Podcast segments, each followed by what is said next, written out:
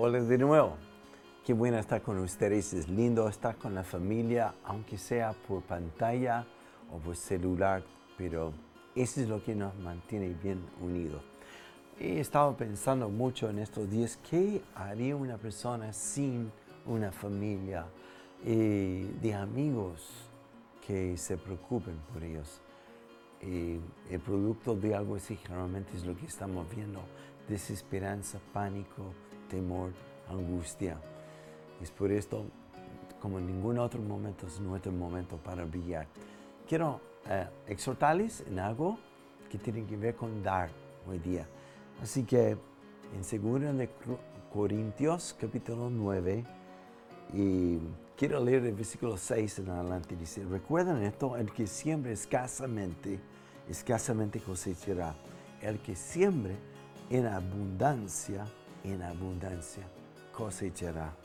Cada uno debe dar según lo que haya decidido en su corazón, no de mala gana ni por obligación, porque Dios ama al que da con alegría. Y Dios puede hacer que toda gracia abunde para ustedes, de manera que siempre, en toda circunstancia, en toda circunstancia, tenga todo lo necesario y toda buena obra abunde en ustedes. ¡Wow! Tanto, tanto, tanto. Todo este pasaje habla de el milagro de dar. Um, esto especialmente viene cuando um, en Jerusalén había hambruna, uh, había hambre. Todo el pueblo um, había pasado mucha sequía y escasez y esto fue, fue proféticamente anunciado. Entonces Pablo fue de iglesia en iglesia, de ciudad en ciudad, regiones, y hablando de esto y pidiendo que los hermanos de, aún en su necesidad de, para los que estaban sufriendo. Curiosamente, de todos los que escucharon a Pablo, solo uno de ellos dieron. Mm, triste, ¿eh? Pero quiero que pensemos en esto porque los únicos que dieron y ellos eran como la iglesia en el contexto de más pobreza. Y ellos dieron de su escasez para apoyar a otros. Y si podremos estudiar mucho más de la palabra de Dios, esta iglesia se llama los, la iglesia de los filipenses. Y son ellos los únicos que no reciben ninguna reprensión ni corrección del apóstol Pablo no porque ustedes se pasaron ya, no les voy a decir nada, sino Dios les había prosperado en todo a causa de dar. En este momento que estamos viviendo en el mundo, la tentación, especialmente en medida que va pasando las semanas, es cada vez más como oprimir, reprimir lo que yo tengo por temor de escasez, mi exhortación tiene que ver con dar. Dar es el principio de Dios, es según la economía de Dios. Y hay tres maneras para dar, y de esto quiero hablar. Primero, en todo, no permite que las circunstancias afecten mi ánimo de tal manera que simplemente me puedo me pongo en modo de sobrevivir y dependo de otros a llamarme, a avisarme, preguntar si necesito algo. Es una pobreza de espíritu terrible.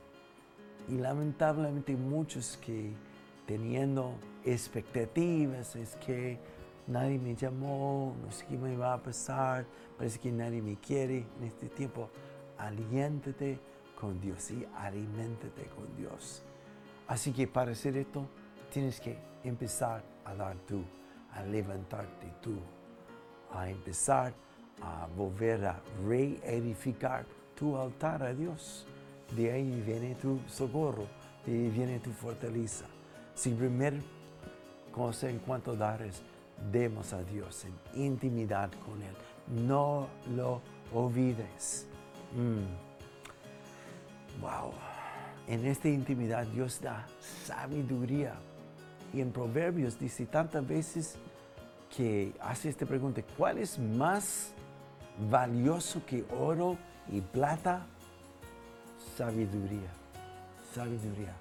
La instrucción que viene de Dios, vida que viene de Dios, aliento que viene de parte de Dios. Dar a Dios. Segundo, también en este tiempo, dar a otros. Mm. Primero, tú no puedes dar nada si no lo tienes. Así la primera instancia es edifícate con Dios y de otros. Y seamos generosos, preguntando, ¿necesitan algo? ¿En qué le puedo ayudar? ¿Ya? El tercer consejo en esto es en este tiempo también a la iglesia. Aquí tenemos 17 personas que están trabajando para bendecir a muchos y quisiéramos hacer mucho, mucho más. Así que en este tiempo no olvida de lo que es este principio de dar. El que da escasamente cosechará escasamente. Hacer que siembre en abundancia, en abundancia cosechará. Cada uno da según lo que haya decidido en su corazón, no de mala gana, ni por obligación, porque da, a Dios ama el que da con alegría. Demos con alegría. Vamos a ver cómo Dios es más que capaz que sostenernos en este tiempo. Vamos, es un tiempo para brillar. Dios te bendiga.